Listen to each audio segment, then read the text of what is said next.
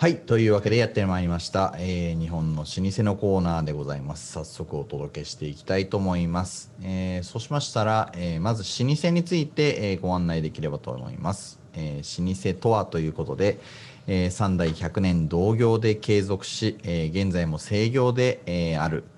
え会社のことを、え老舗と言いますよと、これ、東都の連会さんという、え江戸のですね、のれんの集まりの、え会の方で、えー、お話をされていることでございます。えー、そして、えー、現在ですね、帝国データバンクさんによるとですね、えーと、老舗の企業の数は3万3000社。えーと、単純にこれはのれん会さんと違ってですね、えーと、3代という条件ではなくて100代続いている、えー、企業に関して3万3000社あるというふうに言われております。えー、そしてですね、えー、次ですね、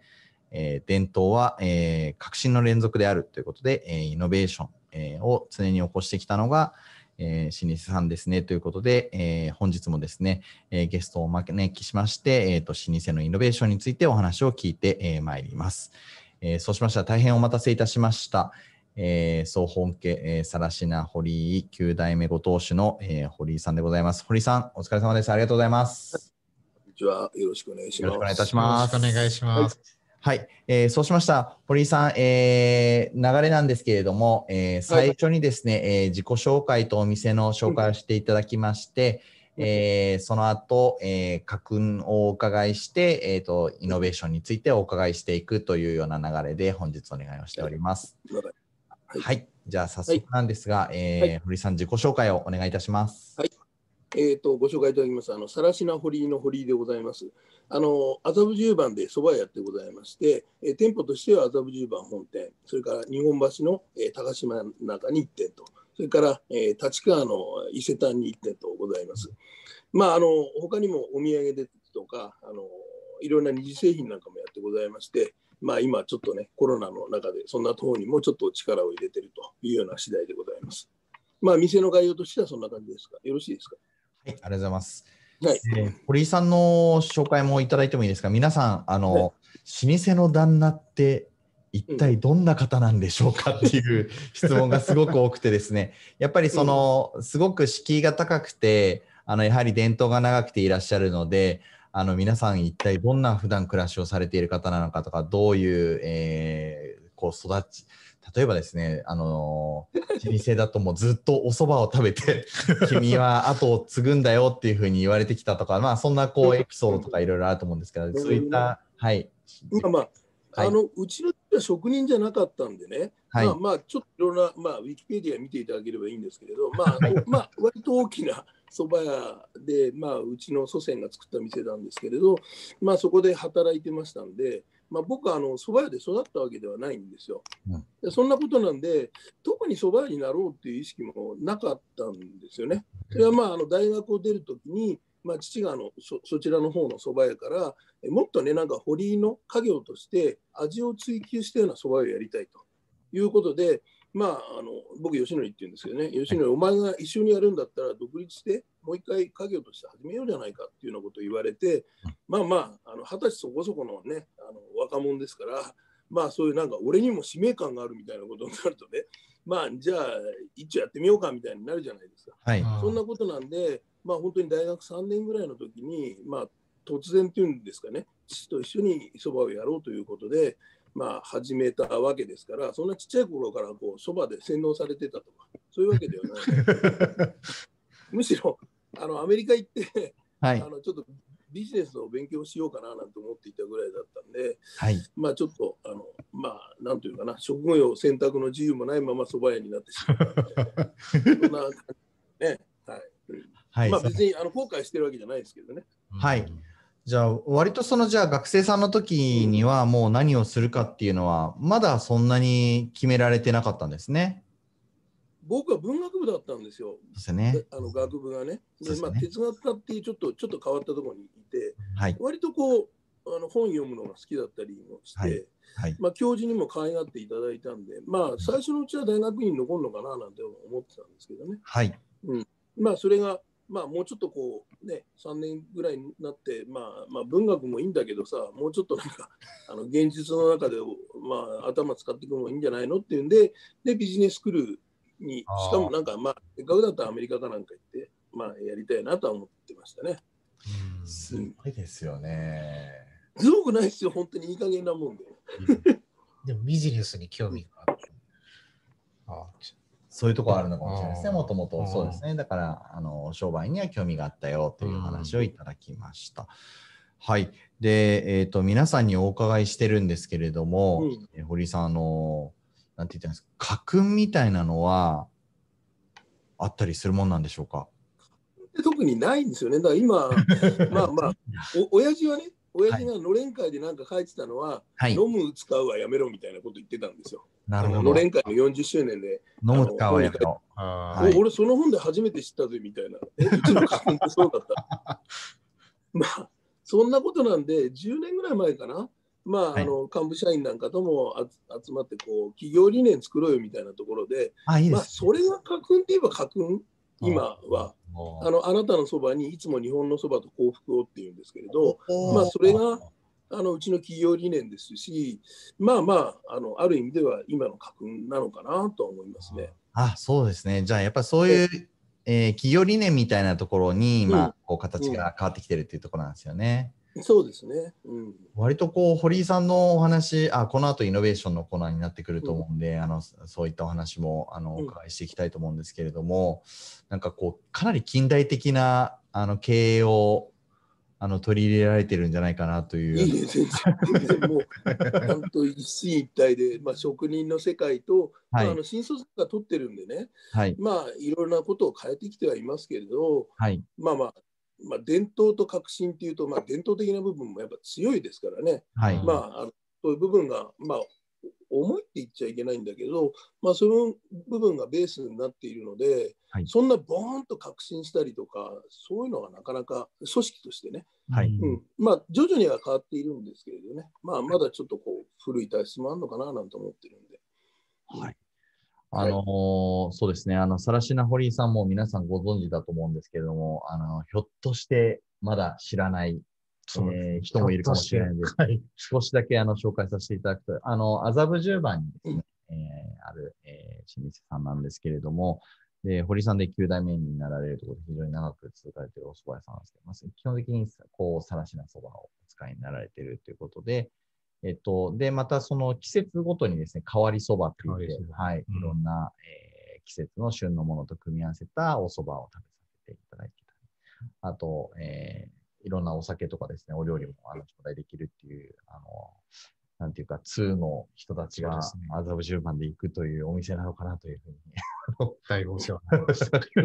あの僕はまだね、あの結構、なかなか社会人になってすぐ行けるわけじゃなくて、いや、どうやってこうお伺いしたものかみたいなところで、なんか大人っぽい店だなみたいな認識ありましたけども。はい。で、えっと、そのイノベーションというのがテーマでですね、堀井さんにぜひお話をいただきたいんですけれども、さらしな堀井のイノベーションっていうのはどういったことが、あの、まあ、ひょっとしたら初代から今に至るまでっていうところもあるんだと思うんですけれども、あの歴史の中でもそうなんですけど、ありますでしょうか？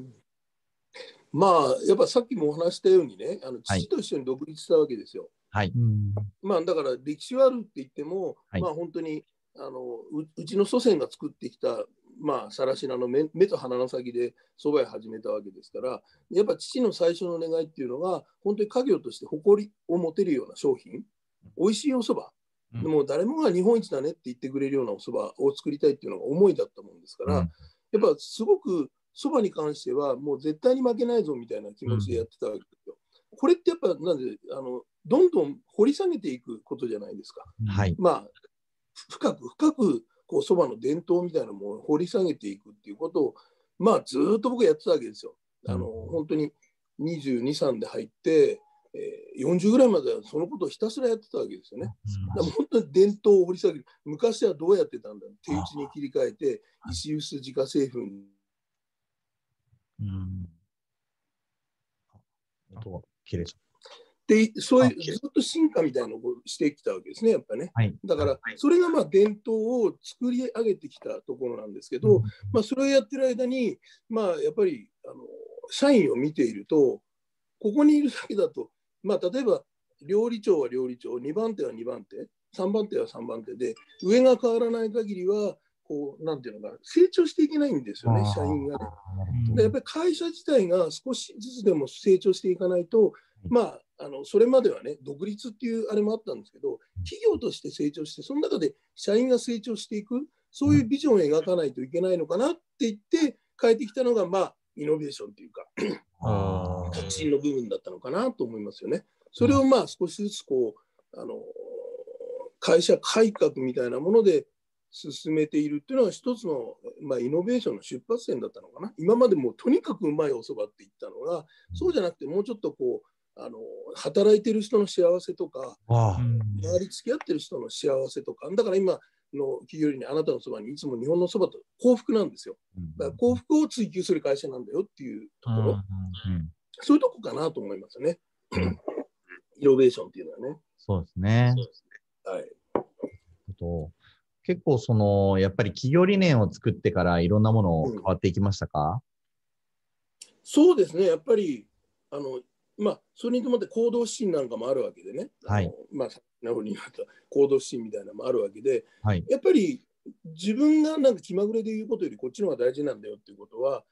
常日を伝えてるわけですからね、社員ね。なるほど。だから、そこからやっぱ変わってくるは変わってくると思いますよね。うん。だまずは、まずはイノベーションというと人のところかな。はい。とは思いますね。あとはこう人とつながっていくことで、例えば生産者の方の幸福って何なのとか、うん、うん、そうすると、まあ、あの生産地まで行って、その人たちの気持ち考えて新しいメニューを作ったりとか、はい、そういうのもイノベーションっていうのがイノベーションなるほどね。結構なかなかそこら辺の生産地まで行ってっていうところって珍しいですよね。どうなんだ、この頃のシェフって結構そういうことをやってますよね。うん、うん、まあ、まあ、まあ、お蕎麦屋さん案外そう、場所はそうじゃないかもしれないですけど、まあでも、でもみんなこの頃よくそういう生産者とのつながりってもう一つのテーマになってるんじゃないかな、料理業界って。うん、やっぱりその、割とその近代的なのかなと思ったのが、うん、行動指針とか、業理念とかってそんなに皆さん実は固まってなくて、なんかなんとなく会社をやってる会社って実はすごく多いのかなと思ってて、ちゃんとビジョンとかミッションとか、堀さんのところを固められているのが、すごくそういった近代的な要素も取り入れられているのかなと思ったんですけれども、なんか、その、やっぱりそのそばを追求するだけじゃダメなのかなっていうのの、ある何かきっかけとかってあったんですか、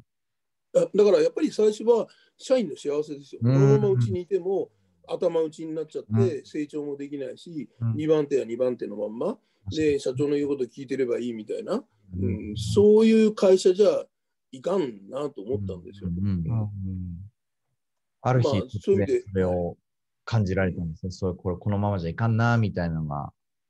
まあね、やっぱりきっかけとしてはね、会社の業績ちょっと悪くなったんですよ、一時、ね。あそんなことある、それがなぜだろうと思ったときに、はい、あの、やっぱり人だなと思ったんですよ。みんな、僕も社員の方もちゃんと見てなかったし、うん、社員も僕の、僕は社長が見なきゃ社員なんて見ないですからね。うんだからそういう、あ原因はそこだったんだって、人の幸せ考えてないからこうなるんだっていうのはやっぱりありましたよね。もう10年ぐらい前だけど。なるほど。人の幸せっていうところがね、うん、うん、そういうところはやっぱり大事なんですよね。うん、はい。で、そこら辺で、こう、人に関するイノベーションが大事ですねということで、まあ、企業理念作って、生産者さんとかも皆さん大事にしてみたいなところで、人に関してじゃあイノベーションはそういったことを伝えて、他にもいろんなところで取り組みをされてきたと思うんですけれども、お話しいただけますか。はい、まあやっぱり、なんていうのかな、あの今まで掘り下げてきたのが一つの強みじゃないですか。はい、あそうですね、でそれはやっぱそばであり、江戸料理であったりとか、うん、日本料理であったりとか、うん、そういうもので掘り下げてきたわけだから、まあ、その資産を持ちながら、なんかいろんなものを今度探求していく、探索していく、うん、うん、そういうことかなと思ってるんで、はい、例えばそれが一つには生産者の幸せであったりとか、うん、分かんないですけど、例えばあの社会的な、まあ、問題として食品ロスとかね、うん。はい、じゃあそういうものを蕎麦屋としてどういうことができるのかなっていう、まあ、だから進化したものからこう探求していくっていうのかな、それがイノベーションかなと思って、いろんなことやりますよね、やっぱね。なんか具体的に、はい。うんうんうん、まあ、やっぱり、あの、そばって和食だし一つのまあ今和食文化ですからねそういうものを海外に行ってまあ向こうの人に伝えるっていうのもまあ一つのなんか使命なのかなとかね、まあそれもイノベーションって言えないイノベーションかもしれないですよね。うん。わからない。例えばあの、ニューヨークにもうコロナの前にもうニューヨーク店できてるわけですよね。だけどコロナで、まあ、開店できなくなっちゃったんだけど、やっぱ向こうにそば持ってくっていうのは、やっぱこっちのやり方そのまま持ってくわけじゃないわけですよ。メニュー構成も全部変えていくわけだし、向こうの人に愛されるようにするわけですから、その中でできていくのがイノベーションっていうのかな。うん、そういう対象があってのイノベーションじゃないですか。あ何かものがあってそれにどうあの対処するかっていうのがイノベーションであって頭の中でイノベーションだイノベーションだって じゃあいきなりそばやめてなんか全然別のことやろうかっていうのはなんかどうなのかなイノベーションじゃないっていうか突拍子もないことになっちゃうと思うんですよねやっぱね、うん。うん、とは思うな。保守的なのかな？思いつきみたいなすごいですね。でも、なんかそこのね、だから海外っていうお題があって、そこに対してさらしな堀井さんとしては、堀井さんとしてはどうするんだっていうところがイノベーションだよって今教えていただいたっていうことです、ね、そうですね。だから海外だけじゃなくて、今 SDGs とかあるじゃないですか。はいはい。ああいうものを念頭に浮かべながら、じゃあうちは海の豊かさのために何ができるのかとか、うん、うん、そういうなんか、あの、まあ、なんていう引っかかりみたいのをつけて、で、自分が持っているものをこう、そこに発揮していくっていうことなんじゃないかなと思うんですよね。だからいいと思いますよ、SDGs とか、すごく参考になりますよね。ああ。うん。そそじゃあ、じゃあ、世界がこう向かっている中で、蕎麦屋として何をやれるのかとか、そういうことっていうのはヒントになるし、うん。うん、だから、蕎麦屋と外に対象があって、それをどうくっつけるかみたいなものかなと思いますね、なんかね。なるほど。はい。だから外、実はその外にお題があってっていうところなんですね。うん。うん。なんか SD。お題っていうか、はい。うん。世界的な課題があって、そこにどうそばってものに引っ掛けていくのかな、みたいな。うんうんうんうん。そういうものとか、あとは今ね、全日本食学会だとか、まあいろんなシフトをやってるわけですよね。うん。うん、あの学者ともやってるわけですよ。うん、まあ、立命館、食文、うん、食学科とか、ああいう人たちとも、こういろいろやってるわけですよね。それ議論の中で蕎麦屋のできること何なのかなとか、うん、そういうことなのかなと思いますね。なんか。ね。例えばその、具体的に SDGs とかで言うと、その食品ロスとかをお蕎麦に関して何かこう、あの自社であの何かこういう取り組みをやったよみたいな話とかってあられるんですか？うん、すごい議論するとね、みんな出てくるんですよ。やっぱり食品食品ロスっていうのは、みんな若い子たちも疑問として持ってるんですよね。はいはい、だから、例えばあの、社長、こういうとこもっとなんか、例えばネギの葉っぱの部分とか、なんか使えるメニューありませんかねっていう、そとかね、うん、そういう課題意識なみたいなものなのかなと思うんですよ。僕がやっちゃうっていうよりは、うん、ごめんなさいね。あのはい、iPad で話してるんで。電話かかってきたんで。ということです。だからみんな、みんなこうし。ごめんなさい、ごめんなさい。はい、忙しい中、ありがとうございます。いいはい。で、なので、じゃあ、まあ、例えば食品ロスであれば、まあ、そういう投げかけをして、社内の皆さんがどういうふうに感じて、うん、えー、皆さんがこう動いてくれるかみたいなところを堀さん大事にされてるってことなんですよね。うん、そうですね。うんなんかこの間もマンダラートみたいので、さらしな堀は何を提供する会社かみたいなこうみんなで議論するんですよね。となんか、まあ、社会正義みたいなのが出てくるじゃないですか。うん、社会正義って何なのって言うと、やっぱり食材ロス、食品ロスとかなくすっていうのが、まあ、立川でも出てくるし、日本橋でも出てくるし、本店でも出てくるから、じゃあ次の幹部会の時に、えー、食品ロスについて何かね、できることみんなで3店舗で話し合ってやっていこうよみたいな、そんなこと？うん、はいはい。うん、そういう取り組み方かなと思う、うん。そこから出てきたのがまたイノベーションになってるのかもしれないし。うん、うん、割とその分かりやすいイノベーションってその他にもプロダクトの部分とかもあるのかなというふうに思うんですけれども。プロダクト。はい。なんかこう、うん、そもそもその変わりそばみたいなやつって、うん、あれすごいこう、イノベーションなのかなと思ったんですけども、アイディアがそれぞれすごいなと思って、あのシーズンごとに食べさせていただいてるんですけども。あれは割ともうね、さらしな一門が持ってる伝統的な技術ですよね。ああ、そういう感じなんですね。多分ね。うん。うん、と思いますね。さらしな堀井さんとしても高めてきた部分、掘り下げてきた部分も、もちろん、もちろんあります。シェイプ、シェイプ、シェイプしてくる。磨き上げる感じかな。磨き上げる。はい、そうそう。あれはね。うん、だから、例えばその製品なんかで言う、商品なんかで言うんだったら、あのそれこそ今、泣き人アグーのしゃぶしゃぶそばとかやってるわけですああ、やってます泣き人、はいうん、泣き人アグーって本当に原種なんですよね、豚のね、地域の本当にあの爪の形も違うようなで、しかも沖縄のお祭りで使う、生贄に使うあの豚だったりするわけですよ。うんうん、でもそれあの、買ってくれる人がいないと、あの要は絶滅しちゃうわけですよね。うんうん、で、まあ、でも、まあ、自然な個体だから、すごいあの個体差があって、ものすごい脂身の時もあれば、脂は乗ってない時もあるみたいな。うん、でも、そういうものも含めて、うちでそばと合わせて売っていくみたいな。うん、それがちょっと面白いプロダクトの中でのイノベーションっていうのかな。だからやっぱ生産者と組むことで今までなかった蕎麦屋がやんなかったようなメニューを売っていけるみたいな。それはちょっとイノベーションかなと思いますね。うん、なんか生産者さんとの対話の中でこういうのやったらどうかっていう。うん。うん、そうで、そう豚があったら、あじゃあ豚と合うの何何かなって言ったら、大阪の方で泉州の玉ねぎとか言ってめちゃくちゃうまくて、だけどめちゃくちゃ勇気で作ってる人がいるわけですよね。うん、あじゃあこれ一緒に合わせてみようとか、と宮崎の方でなんかトマトペースト作ってるお姉さんがいて、あれもすごいいいよねとか言うと、もうなんか3つ合わせちゃったりするんですよ。は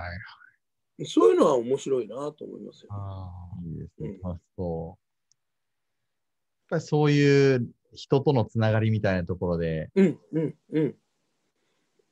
人とのつながりなんじゃないかな、イノベーションって。ああ。なるほど。うん、そうか。今、堀さんお話している中で、なんか、なんかそういう感じのあれなし、人が一つ大きなイノベーションのキーなんですね。うん、はい。なんかこう、例えば、その、堀さんがこう、影響を受けた人とかっていらっしゃるんですか？人っていうところで。影響影響を受け？た料理人で？いやいやいや、なんかこう、堀さんがこう、今のこのイノベーティブなこう、動きをされてる中で、ああ、こういう影響を受けたな、みたいなので、あ、人とつながっていくのが大事なんだろうな。はい。い特に思いつかない 刺激を受けたとか、そういう。そうですね。哲学者だとベルグソンとか好きですけどね。すごいな。いや、ベルグソンはやっぱすごい、あられてるあの創造的進化とかね。はい。うん。なんかこう、そう。あそういうところエランビタールとかね、なんかこう、そういうものっていうのはなんか、うん、影響を受けてるかなと思いますよね。好き大好きですからね、ベルクさんはね。やっぱ今でも読むかなと、うん。すごい。かな。すごいですね。なんか伝伝統としてその掘り下げていくものと、作品として人とのつながりで、まあ、ある種広げていく、うん、あのイメージってやっぱり全然違うもんですかね。ちょっと私どもは伝統を担っていないので、その差が感覚的にもうちょっとつかみたいなと思いました。うん、なんていうのかな、やっぱ掘り下げていって、まあ、ある意味では蕎麦屋では、ある程度の、だと評価をいただいてるんだと思うんですね。はい。なんかそういうものがあるからつながっていける、なんか、他の業種の人たちも、僕自身に強みがあるから、向こうの強みっていうかな、うん。はい。はい、強みと本当に結びつけるみたいなところはあるのかなとは思いますよね。うん、うんそうですよね。自分に確固たるものがないと、その向こうとしても組んでいただく、そのあれがないですもんね。堀さんだからこういうものがあって、きっとこうなんだろうなって、向こう側の想像がついて、こういうことをお願いできないかなっていう感じになるっていう、そういうことですかね。のはあると思いますね、やっぱね。だからそれはやっぱり守ってきたものは良かったのかなと思うし、うん、でももっと純粋にテクニカルな話で言えば、そばのことをよく知ってるから、そばとこういうものを組み合わせたらいいんじゃないかなっていうのは割と出てくるじゃないですか。はい。うん。そういうのはあるのかなと思いますよね。うん、そうか。掘り下げるとそういうところがいいところなんですね。もう他の人からお蕎麦って分かってるよけど、ようだけど、うん、食べるのはね、あの、美味しい美味しいって食べられる。けど、蕎麦ってどうしたらいいんだろうってみんな実はよく分かってないっていうのはありますもんね、きっと。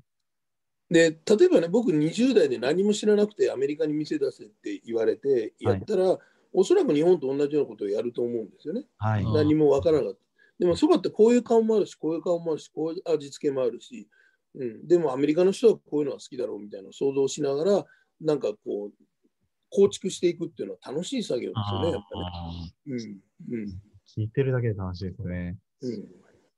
このニューヨークの話はまだ、うん、あのオープンしてないよってお話ですけど、うん、まだメニューとか必中の日なんですね、じゃあまだ。もうメニューも全部決まってんですよ。だから本当は去年の5月にグランドオープンだったんですよ。あままだ内緒なんですよね、でもね。いや、内緒だよ。もうだってニューヨーク・タイムズに出てるんですよ。ああ、じゃあいいですね。死体のレストランとか行って。そうですよね。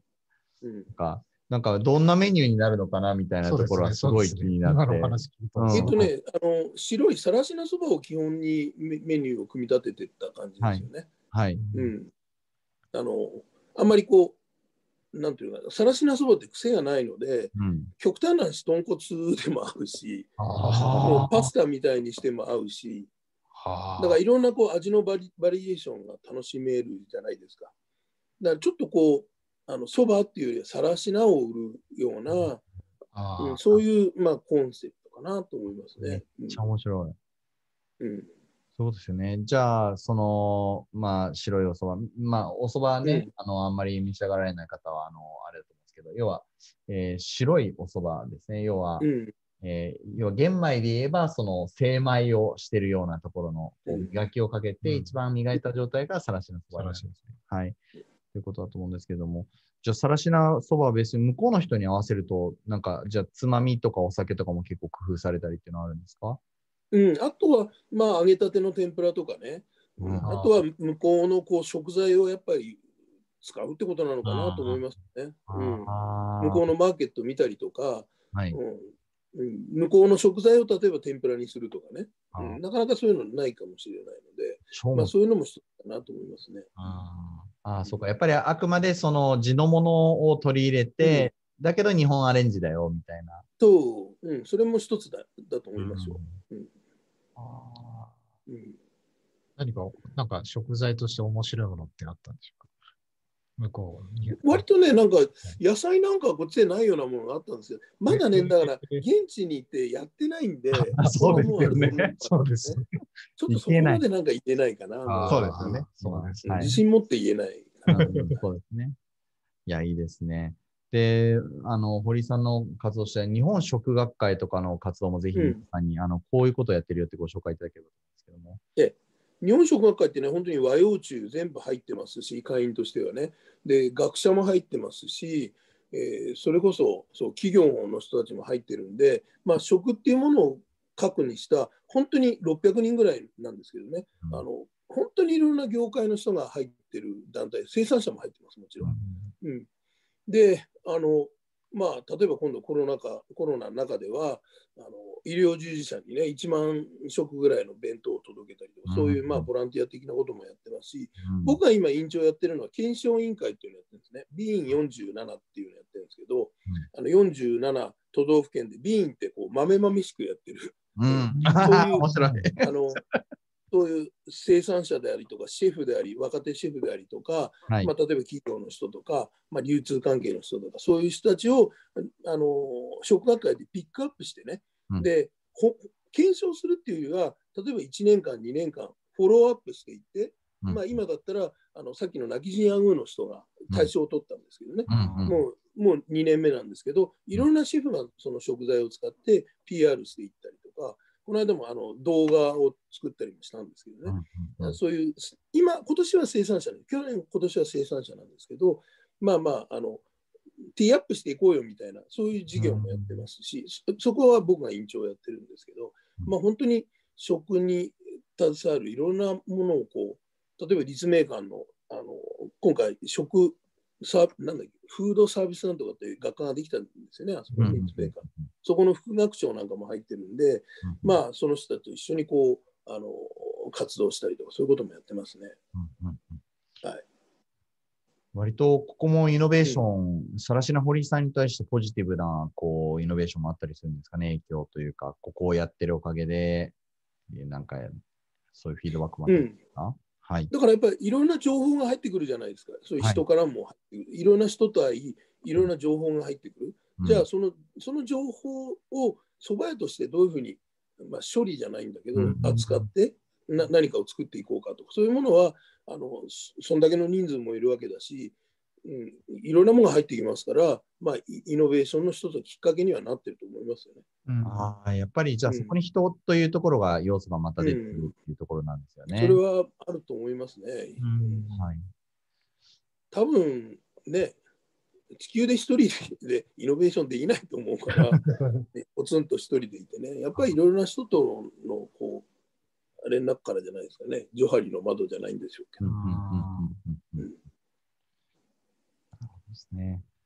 うん。なんか、例えばその、今コロナ禍ということで、今日ちょっとこの前の時間も、じゃあどう対処していくのかみたいな話を、うん。今、緊急事態宣言の中で、うん。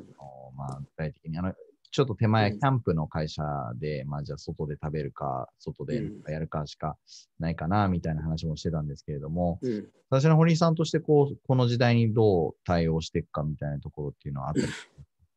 いや、困ってますよ、それはやっぱりね。そうか。うんこんだけ売り上げもできないしね、はい、はい。困ってはいます、本当に。で、大変ですよ、今でも。まあ、こ今回も、今日あたりも本当にね、お客さんなかなか来てくれないし、こう緊急事態宣言で、もう昼も食べちゃいけないとか言ってるじゃないですか、学生さん。そんなやろうと思うんで、昼は大丈夫と思っちゃいけないですよ、テレビで言ってるんだけど、西村さん言っちゃいましたね。うん、まあ大変なんだけど、まあ、逆に言っちゃうと、今までね、あの飲食店って週休2日とかできなかったんですよ、社員でね。うん。うん、働き方改革とか言っても、毎日の仕事に追われちゃうから、まあまあ、あの例えば週休2日にしても、1日かなり長い時間は働いちゃったりとか、そういうのはあったわけですけど、うん今、完全に全員週休2日取れちゃってるわけですよ。うん、まあ残業がなくなった分ね、ある意味ではちょっと給料はあれなのかもしれないけど、まあまあ、あの働き方改革じゃないんだけど、もう残業だって20時間もないぐらいでうんやってますから、うんある意味ではもう今までできなかったことが、まあ、叶っているわけですよね。だから、だからって利益が出てるかどうかわかんないけど、でもその中から今度は利益を作っていくっていう考え方かな。うんうん、これやっぱ新しいものがコロナででででき始めてるっていうか、まあ、まあ、この中で利益を作る体制を作っていかなきゃいけないわけじゃないですか。利益はいを出すような。だからこれは、まあ、コロナがなかったらなかなかできなかったのかなっていうところもありますよね。うん、結構。だから新しいはい会社の形っていうのかな。うんはいそれはやらざるを得なくなってるし、まあ、ちょっとなんかあのこれもありなのかなと思いますね。うんそうかなんかまたここれ、これとの出会いでうん何かをイノベーション、また新しいね、を。前向きに言えばっていうことですよね。そうですね。あとはだって国民の食べる総量って変わってないわけですよね。ああ、そうか。そうですね。そうですね。みんなコロナだからって食を抑えてるわけじゃなくてね。だからちょっとなんか考え方変えれば、まあまあ簡単に言っちゃうデリバリーとか、うんまあたまあわかんないけど通販とかうんはい。わかんないですよ。だけど、はい可能性はあるんじゃないかなと思いますよね。食べる総量は変わってないわけだから。じゃあ今までのレストランじゃないところで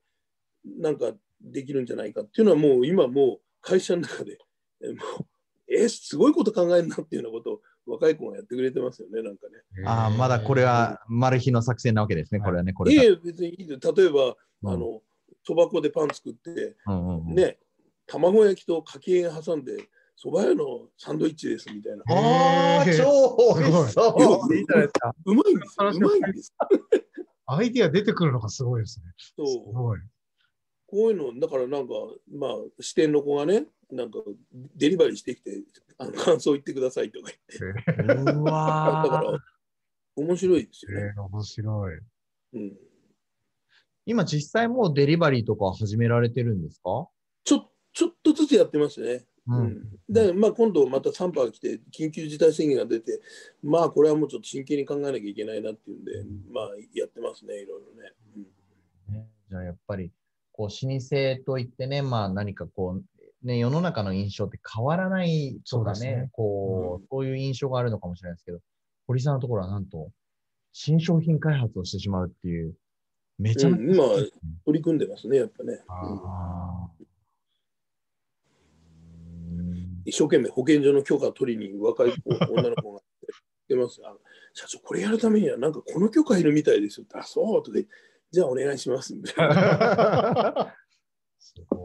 でもみみんなが自発的にそういうアイディアをその出してくださるような体制をさんは作られているので、まあね、うん、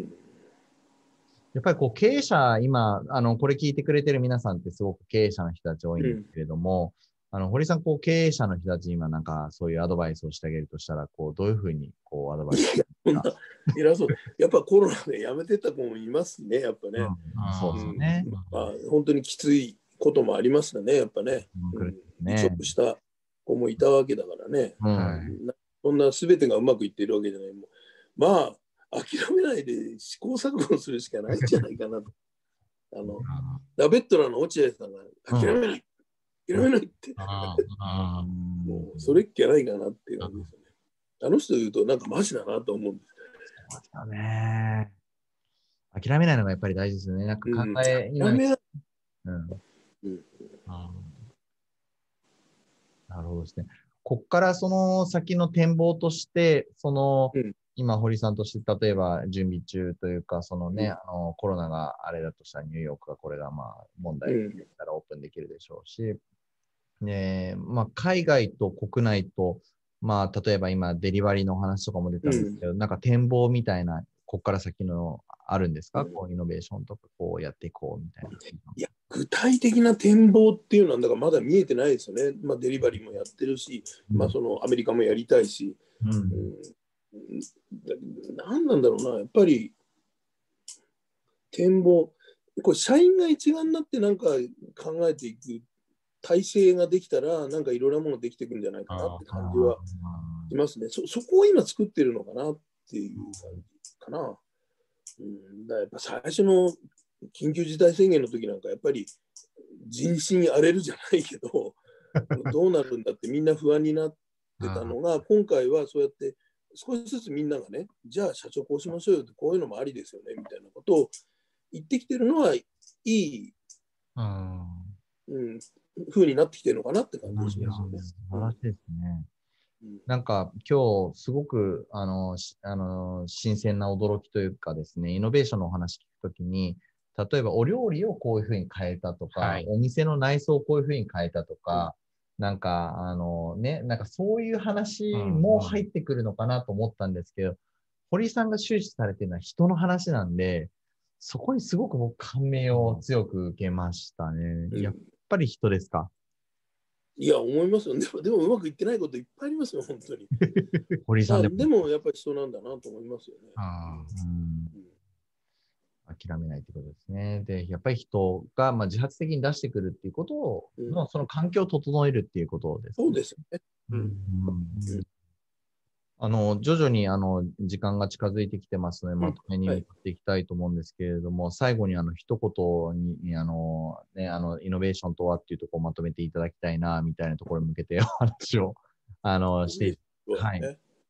やっぱりこう、先代とかとやられてた時に、やっぱりそこから、ま、学んだ部分とかっていうのも大きいと思うんですけれども、ああ、先代こういうとこイノベーションだったな、イノベーティブだったな、みたいなとこって、あの、あったりするんですか？先代って親父ですよ。まだまだ生きてます、はい、あのまあまあ、何でもやらせてくれたっていうのはありますよね。あ何でも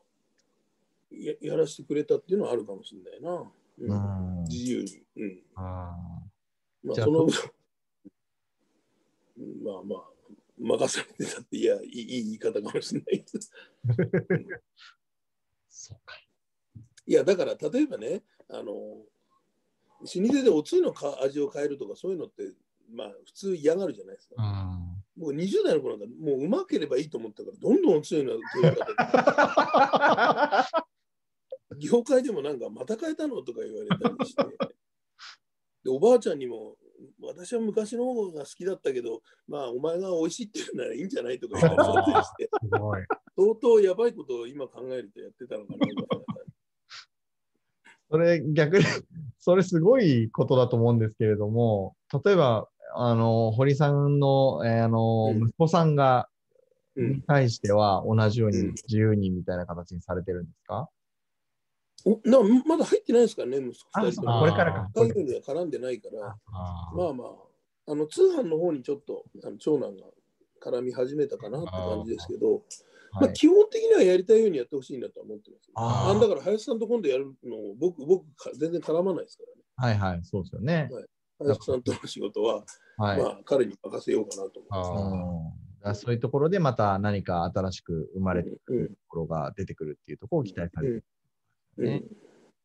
うん、すごいですね。なんか、やっぱり人、人、人みたいな。人ですね。うん、人を信じる。はい。じゃあ、まとめのところで最後ですね、堀さん、あの、イノベーション、老舗のイノベーション、さらしな堀のイノベーションについてまとめでお願いしてもよろしいでしょうか？まとめまあ、なんか、なんなんでしょうね。よくほら、あの、3によれば文字の知恵って言うじゃないですか。はい、うん、そういうもんだと思うんだ、僕、イノベーションって。うん、文殊って知恵の神様じゃないですか。うん、2人じゃダメなんだけど、なんかそう、3人よると、降ってくるもんだと思うんですよね、僕ね。うんうん、人とのこう会話とかの中で、全然違うもんが降ってくることあるじゃないですか。ありますね。うん、それが多分あのインスピレーションであり、イノベーションの種だと思うから、